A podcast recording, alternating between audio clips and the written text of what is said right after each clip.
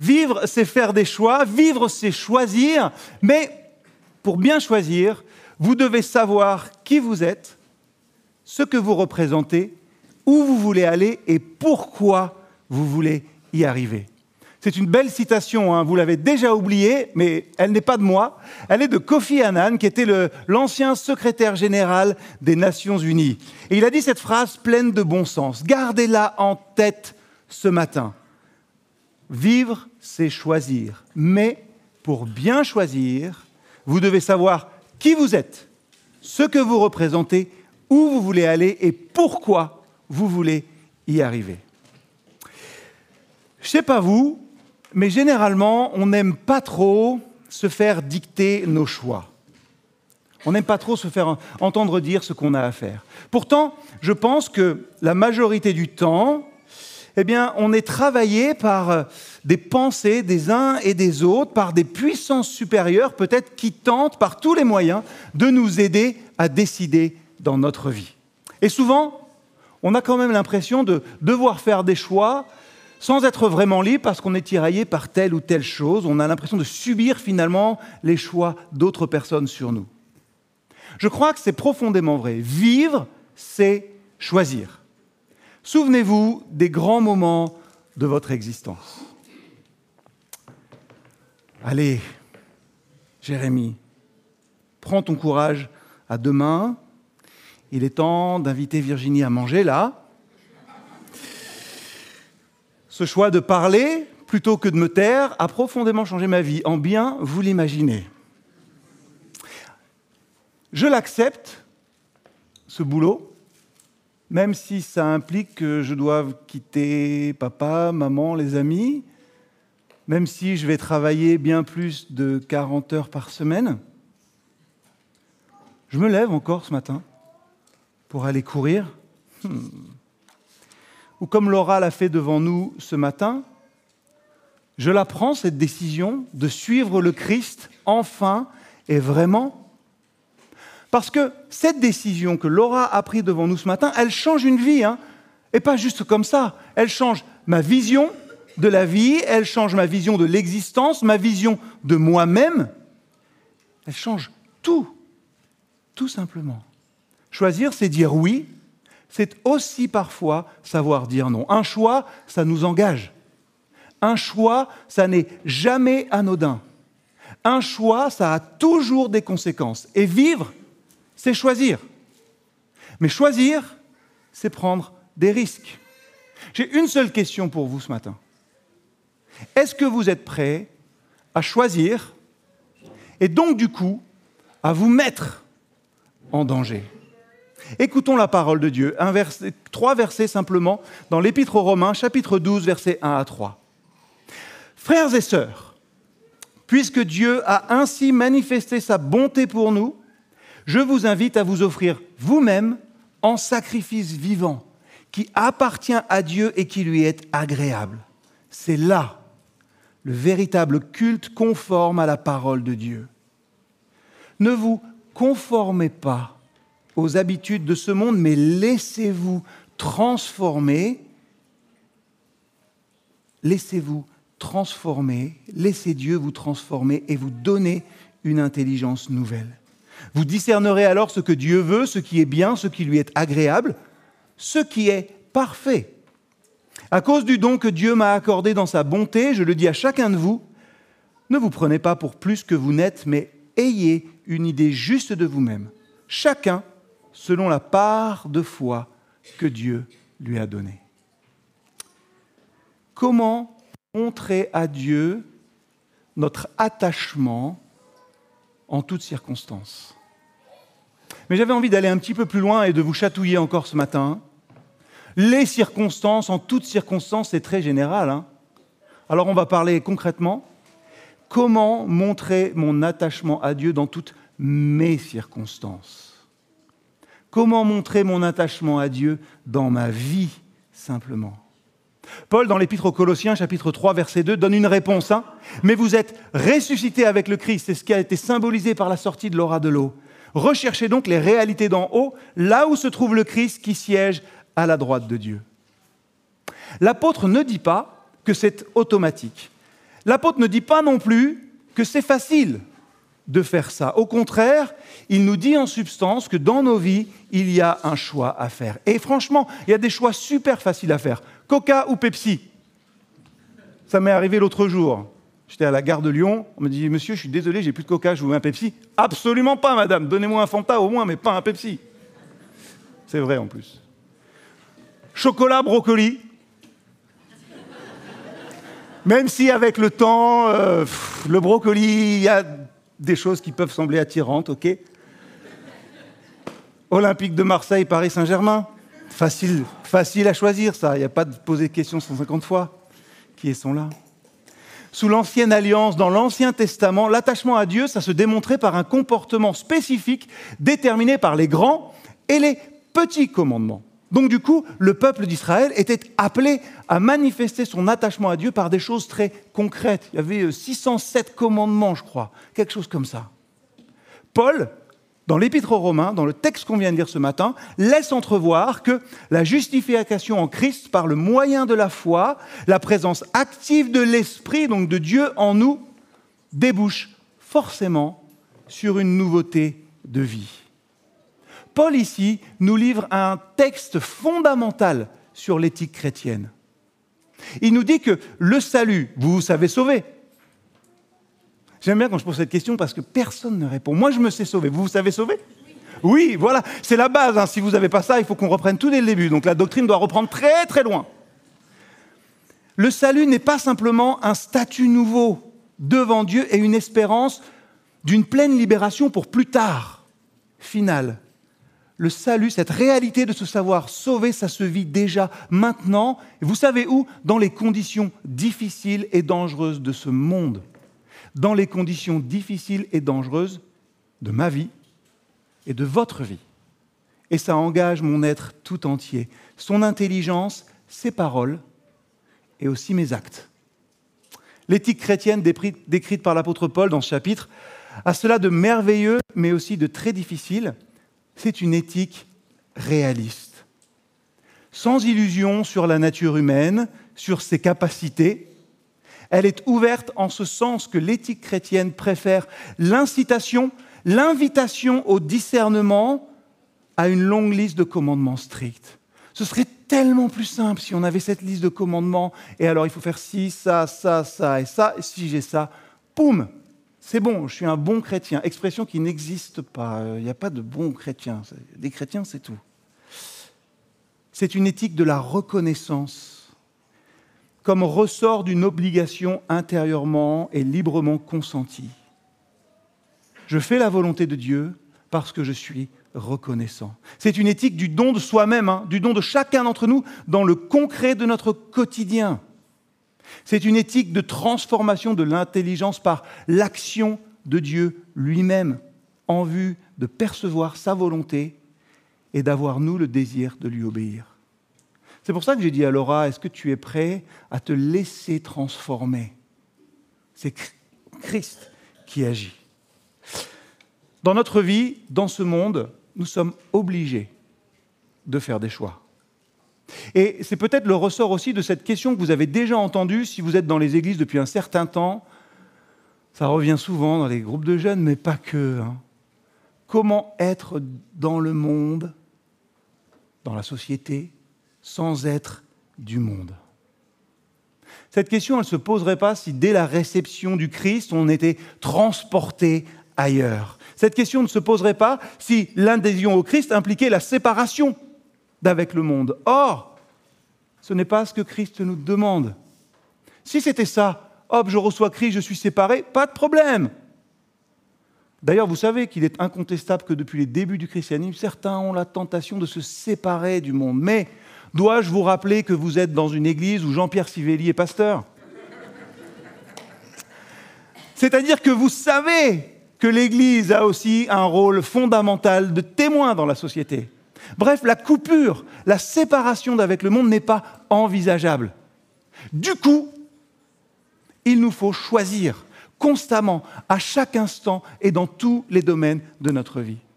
On peut essayer hein, de ne jamais prendre aucune décision, mais alors, quand on fait ça, on est à la merci des décisions des autres. Exemple tout bête. Vous êtes sur le canapé avec votre épouse ou votre époux et il est temps de choisir une série. Qu'est-ce que tu veux regarder? Je sais pas, euh, vas-y, euh, qu'est-ce que toi tu veux regarder? Non mais allez, vas-y, qu'est-ce que tu veux regarder? C'est toujours moi qui choisis. Vous connaissez ça hein? Oui, je vois qu'il y en a qui connaissent aussi. C'est exactement ça. Quand on ne prend pas de décision, on est à la merci de la décision des autres. On peut essayer de ne jamais prendre de décision, mais alors on est à la merci du monde aussi, hein et donc du prince de ce monde qui va prendre des décisions pour nous. On peut aller aussi au petit bonheur, la chance, hein, mais ça nous mène jamais très très loin. Hein. que dit la Bible quand il s'agit de faire un choix? C'est là la difficulté. Hein. C'est que la Bible et ce chapitre de Romains 12 n'est pas un livre de recettes avec euh, voilà pour telle situation ce qu'il faut faire, voilà pour telle situation quelle décision vous devez prendre. La Bible ne donne pas des réponses à toutes les situations possibles et imaginables, mais elle donne quand même des indications générales, des façons de penser et d'agir. Et au verset 2, nous avons une indication. Nous avons un conseil. Ne vous conformez pas au siècle présent. En langage contemporain aujourd'hui, ça veut dire ne faites pas ce que les autres font juste parce qu'ils le font. Ne faites pas les choses parce que tout le monde le fait. Ou alors à l'inverse, je ne le fais pas parce que personne ne le fait. Les autres ne prient pas à table avant le repas. Pourquoi je le ferai? Les autres ne sont pas honnêtes avec leur déclaration d'impôt. Pourquoi je le ferai après tout? La fidélité n'est pas à la mode. Pourquoi est-ce que je m'échine à être fidèle? Paul donne un conseil, ne vous conformez pas. Ça veut dire ne soyez pas formés par ce qui se fait en général. Ne soyez pas formés par ce qui se fait en général. Anecdote, quand j'étais au lycée, je prenais toujours des classeurs noirs. Sans rien dessus, sans illustration, sans rien, comme ça je pouvais coller les stickers que je voulais, et je pouvais surtout y écrire les paroles de chansons que je voulais. Alors, je me souviens que dans mes années de lycée, j'avais sur un de mes classeurs écrit en gros au blanco. Les anciens sauront comme c'était difficile parce qu'on n'avait que le petit pinceau là. C'était compliqué à faire. Ces mots d'un des groupes les plus importants des années 90, Rage Against the Machine. Ah, je savais que vous ne l'attendiez pas dans une prédication, celle-là. Et ces mots, c'était ceci. Je vais vous les traduire en anglais. Vous pourrez la retrouver, c'est Know Your Enemies, la chanson. Et ces mots qui étaient marqués sur mon classeur, c'était Oui, je connais mes ennemis. Ce sont les professeurs qui m'enseignent à me combattre moi-même. Oui, ce sont eux, c'est le compromis, c'est la conformité, c'est l'assimilation, c'est la soumission, c'est l'ignorance, c'est l'hypocrisie, c'est la brutalité, c'est les élites. Et tout ça, malheureusement, fait partie du rêve américain. Je vous cite ça pour vous dire une seule chose, se conformer, pour moi, c'est abandonner. Se conformer, c'est abandonner. Entrer dans une forme, se laisser modeler par tout ça. Or, le chrétien est quelqu'un, et la chrétienne, le chrétien, la chrétienne est quelqu'un qui ne, qui ne veut pas entrer dans une autre forme que la forme qui ressemble à Jésus-Christ. Et Paul ne dit pas que tout est faux dans le siècle présent hein, ou dans le monde. Il ne dit pas que tout est mauvais, il dit juste ne vous conformez pas, ne soyez pas fondus dans le moule du siècle dans lequel nous vivons. Pour le chrétien, se soumettre à Christ est plus important que tout. C'est lui la plus haute autorité. Et là, je pourrais vous parler effectivement de la soumission aux autorités, au gouvernement, vous savez. Mais c'est facile ça, on est français on n'a aucun problème à ne pas être d'accord avec un gouvernement. Non? C'est pas un souci, ça. De ne pas se laisser convaincre, de dire non, c'est pas juste, je ne vais pas faire ça. J'étais, malgré mon parole de chanson sur mon classeur, un rebelle de pacotille quand j'étais ado. C'est vrai. Et je suis un adulte aujourd'hui qui découvre que l'autorité avec laquelle j'ai du mal à harmoniser la souveraineté de Dieu, ce n'est pas un gouvernement, pas des professeurs, pas une église, c'est même pas un patron, hein. mais c'est moi. C'est mon cœur, c'est mes désirs, c'est mes envies, c'est mon honneur, c'est mon ego, c'est ce que j'estime être mes besoins, mon bon droit et ma liberté. C'est ça l'autorité avec laquelle j'ai le plus de mal. On en est tous là, hein enfin j'ai l'impression en tout cas. J'aimerais vous rappeler une petite chose. C'est normal d'être tenté. C'est l'expérience de tous et de toutes et dans bien des domaines. Le problème, c'est que l'ennemi sait mettre sur notre chemin les besoins, les envies, les désirs qui sont en capacité de nous faire changer de, de direction. Pardon. Tous mes désirs ne sont pas mauvais. Hein. Attention, ce n'est pas ce que je veux dire. Vous avez le droit d'avoir des désirs, vous avez le droit d'avoir des envies. Et Dieu ne nous demande pas toujours de choisir le chemin le plus difficile. Il ne nous demande évidemment pas de prendre souvent le chemin le plus facile, mais il nous demande de choisir un seul chemin, c'est celui qui est conforme à sa volonté. C'est vrai, ça fait peur bien souvent de sortir du moulin, et cette peur qu'on peut avoir, hein, le courage que la foi nous demande jour après jour pour avancer, cette peur, c'est ce qui nous maintient dans un certain conformisme. Qu'est-ce qu'ils vont dire si je ne fais pas cela? Qu'est-ce qu'ils vont dire si je fais ça? La peur est mauvaise conseillère. Hein. elle nous pousse au conformisme ou à l'inverse, elle nous pousse à la séparation et au retrait. Or, la séparation n'est pas un but en soi. C'est ce que dit le texte. Hein. Notre obéissance à Dieu est la conséquence d'une appartenance notre obéissance à Dieu est la conséquence d'une consécration. C'est mon appartenance, c'est mon amour pour Christ qui crée un vrai décalage entre les uns et, entre, et avec les autres. J'ai l'impression d'être beaucoup plus rebelle aujourd'hui que ce que j'étais quand j'étais ado. Hein, et pourtant, j'avais les cheveux de toutes les couleurs, j'avais des jeans déchirés, vous ne pouvez pas imaginer. C'est pas ça. C'est pas mon opposition à un gouvernement. On est français, tout le monde est opposé à un gouvernement. Je le répète, mais voilà. C'est pas, mais c'est plus que toutes les formes de protestation artistique ou politique encore. Comment être dans ce monde sans être du monde C'est finalement pas une question de séparation, hein. c'est une question de force intérieure et de consécration, autant vis-à-vis de nous, de nous-mêmes, face à notre cœur, que vis-à-vis des autres. Vous savez quel est mon verset favori dans la Bible? Je vous le donne. Tout m'est permis, certes, mais tout n'est pas bon pour moi. Tout m'est permis, certes, mais je ne veux pas me placer sous un esclavage quelconque. Je proclame une vérité devant vous ce matin, c'est que Jésus-Christ est la liberté. C'est pourquoi le chrétien, dans ses choix, se demande quelle est la volonté de Dieu, indépendamment du fait que ses choix me caressent dans le sens du poil ou pas. Je veux me conformer à la volonté de Dieu en mesurant toutes les exigences et les conséquences de ses choix, car chacun est esclave de ce qui le domine. On a tendance, nous, à agir de manière téléologique. Gros mot. And I'm so sorry for the English speaking people in the room because you probably won't understand this word. Sorry.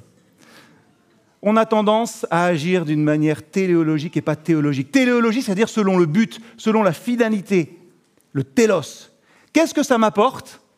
Qu'est-ce que ça me coûte? Quelles sont les conséquences? Souvent, vous faites ça, ça se trouve, vous faites des listes des fois. Alors voilà ce qui est bien, voilà ce qui est mal. Et en fonction, je choisis ce que je veux faire. Paul nous invite à vivre un choix ontologique. Sorry again. C'est-à-dire selon les valeurs, et en l'occurrence, la valeur principale pour nous, la volonté de Dieu, ce qui est juste même si ça, ça peut amener des conséquences parfois, et peut-être que vous en avez vécu bien des conséquences comme cela défavorables. Jésus, quand il est venu sur terre, il ne s'est pas posé la question des difficultés qu'il aurait, hein, en disant parfois la vérité de manière très crue aux gens qui étaient en face de lui. Il ne cherchait pas à s'éviter les ennuis, au contraire, pourrait-on dire. Il cherchait avant tout à faire la volonté de Dieu. Dans le jardin de Gethsemane, avant de mourir, il dira Père, si tu voulais éloigner de moi cette coupe, toutefois que ma volonté ne se fasse pas, mais la tienne. Tout m'est permis, tout n'est pas bon pour moi. Tout m'est permis, certes, mais je ne veux pas me placer sous un esclavage quelconque. Le chrétien n'est pas masochiste. Hein. Il cherche ni les difficultés, ni les souffrances, ni l'opposition. Ce n'est pas ce que vous devez rechercher. Hein. Vous savez, des fois, on dit Ouais, mais je suis dans l'opposition, je suis juste. Ce n'est pas ça que vous devez rechercher, l'opposition. C'est la volonté de Dieu dans votre vie. Pourquoi? Parce qu'on est persuadé que cette volonté est bonne, agréable et parfaite et qu'elle va faire des changements dans notre vie. Laissez-moi vous dire une autre petite remarque. Le fait d'être dans les difficultés n'est pas forcément un signe que vous avez fait le bon choix. Dois-je comprendre que des fois ça va mieux en le disant? Le fait d'être dans les difficultés n'est pas forcément un signe qu'on a fait le bon choix. Ce n'est pas une preuve supérieure de piété. Alors, pour rentrer dans la volonté de Dieu, il ne faut pas avoir une trop haute opinion de soi-même, comme dit Paul, il faut revêtir des sentiments modestes, ne pas penser comme j'ai tendance à le faire, hein, et c'est une confession que je vous fais, que bah, tout ce que je pense et ce que je crois est forcément juste. Que tout ce que je fais est de toute manière la bonne manière de faire et qu'il faut faire toujours comme ça. Que je fais toujours les bons choix. Non, se référer à la volonté de Dieu pour notre vie, c'est aussi quelque part reconnaître ses limites. Je reconnais mes limites, je sais que moi, je ne sais pas tout, je sais, je dois l'apprendre avec difficulté, que moi je ne sais pas mieux que Dieu et que les autres. C'est reconnaître finalement humblement dans notre vie, dans la confiance, que justement je fais plus confiance à Dieu qu'à moi-même. Et je fais plus confiance à Dieu qu'à mon cœur. Et ça c'est difficile. C'est pas évident. Hein. dans une société où on nous pousse constamment au plaisir autonome, se réaliser soi-même. C'est bien, hein de vouloir se réaliser, d'être soi-même, d'avoir du plaisir à la vie. Et j'espère en avoir. Dieu n'est pas contre le plaisir. Hein. Dieu n'est pas, euh, pas contre cela, mais la Bible nous met en garde contre une chose, le plaisir autonome, hors de toute réelle relation envers Dieu et envers les autres. Parce que ça, si je ne pense qu'à mon bon plaisir, qu'à ma bonne volonté, qu'à ce qui est bon pour moi, ça mène à la perfection et finalement à la destruction du plaisir. Une personne qui ne recherche que son plaisir devient égoïste et perverse, et les autres personnes ne sont que des objets utilisés pour assouvir un besoin. Je cite ça parce que l'être humain est un être social, et pour vraiment s'épanouir, il a besoin de vivre en relation avec d'autres personnes, et son créateur aussi, dans le respect. On ne peut pas trouver plaisir, et je m'excuse pour les hommes des bois, en restant dix ans tout seul dans la forêt. C'est vrai qu'on peut parfois avoir besoin de se retirer seul, mais pour un moment. Je m'excuse, vous n'avez pas amené les haches, ça va? Ça va. Je surveille mes arrières maintenant. On peut aimer se retrouver seul pour un moment, mais pour retrouver les autres ensuite. Et surtout, je crois que si on décide de se retirer, ce n'est pas pour se couper de la relation avec Dieu, avec les autres. On ne peut pas survivre seul sans les autres ni sans Dieu. Alors, j'ai pris un exemple, Daniel Defoe, vous savez, qui a écrit l'histoire de Robinson Crusoe, très bon livre, je vous invite à le lire ou à le relire si vous voulez. Il est tout seul sur son île et il le montre en train de prier. L'homme, même seul, a besoin de cette relation avec les autres et avec Dieu. Dieu n'est pas contre le plaisir. Je ne sais pas qui a inculqué cette idée dans la tête des gens. Lisez le Cantique des Cantiques, a encore bien d'autres passages. Simplement, le plaisir ou le bonheur ne doit pas être un but en soi, mais la conséquence d'une vie axée sur la volonté de Dieu. Vous connaissez ça Cherchez d'abord le royaume de Dieu et toutes les autres choses vous seront données par-dessus. Alors, c'est vrai, c'est pas facile, hein, pas évident de ne pas agir en fonction de ce que moi je considère comme étant le mieux. Et c'est pour cela que Paul, dans notre texte, parle du renouvellement de l'intelligence ou du renouvellement de la pensée. Soyez transformés par le renouvellement de l'intelligence. Et le terme grec employé ici parle de métamorphose, un changement complètement radical. C'est ce à quoi faisait allusion Florence tout à l'heure, comme une chenille qui se transforme, qui se métamorphose en papillon. Et on ne reconnaît plus la chenille dans le papillon. C'est la nouvelle naissance, c'est le changement radical que Dieu produit en nous par le Saint-Esprit si nous le lui demandons. 2 Corinthiens 5, verset 17. Si quelqu'un est en Christ, il est une nouvelle créature. Les choses anciennes sont passées, voici toutes choses sont devenues nouvelles. Toutes choses. On peut passer vite, hein, on se dit, ouais, toutes choses. C'est quoi toutes ces choses? C'est quoi toutes ces choses dans votre vie? Paul nous invite à faire des choix. Et Paul nous invite dans nos choix à rechercher la volonté de Dieu, surtout dans les domaines où nous avons de la peine à l'accomplir. Rechercher sa volonté à Dieu, je vous donne un petit tips pratique, ça commence par aller voir dans sa parole. Question, est-ce que je dois pardonner à la même personne dix fois le même jour ou pas? Vous êtes des bons chrétiens, vous allez me dire oui j'ai pas besoin d'une grande révélation extraordinaire du Saint-Esprit hein, pour dire oui, puisque Jésus dit clairement qu'il faut pardonner jusqu'à 77 fois cette fois, autrement dit, sans limite. Quelquefois, on se tord le cerveau, mais c'est extrêmement simple. Hein. C'est marqué, c'est là. Et quand vous faites ça, vous me dites, oui, mais on y perd, ça se fait pas, je peux quand même pas lui pardonner. Ouais, dans le siècle présent, ça se fait pas. Hein. Mais rappelez-vous ce que je vous ai dit, il ne faut pas se conformer au siècle Jésus nous invite à pardonner encore et toujours. Ça ne veut pas dire banaliser la faute, ne pas discuter les problèmes ou les raisons, mais pardonner. Jésus n'a pas dit qu'il fallait euh, avaler n'importe quoi, mais il a dit de pardonner. Donc dans mes choix, Dieu m'invite à me poser la question, quelle est la volonté de Dieu? Je le recherche dans sa parole, dans la confirmation de son esprit, dans la paix que je peux avoir dans le cœur aussi, et puis parfois hein, dans le conseil de mes frères et sœurs, de ceux qui sont là autour de moi. Paul indique encore un moyen, un peu plus loin au verset 9, Ayez le mal en horreur. Attachez-vous fortement au bien. S'attacher fortement au bien, ça va vous aider à faire les bons choix. Qu'est-ce qui va dans le sens du bien et à l'opposé du mal? Dans le sens de l'amour, c'est-à-dire du Christ. Un petit moyen tout simple pour vous aider dans vos choix, je dis souvent aux jeunes qu'il faut dépasser ça, mais quand même ça aide. Les gens de ma génération avaient sans doute un petit bracelet, vous savez, euh, What will Jesus do? Là, avec euh, le tout qui était là, dans différentes couleurs. À la fin du premier culte, certains sont venus me voir en me disant J'en avais un de cette couleur-là. Moi, je disais J'en avais un noir, juste blanc. C'est se poser la question. La Bible nous invite à devenir imitateurs de Christ. Dans ma situation, que ferait-il? J'ai tort à 1%, Matisse a tort à 99%. Qui doit faire le premier pas?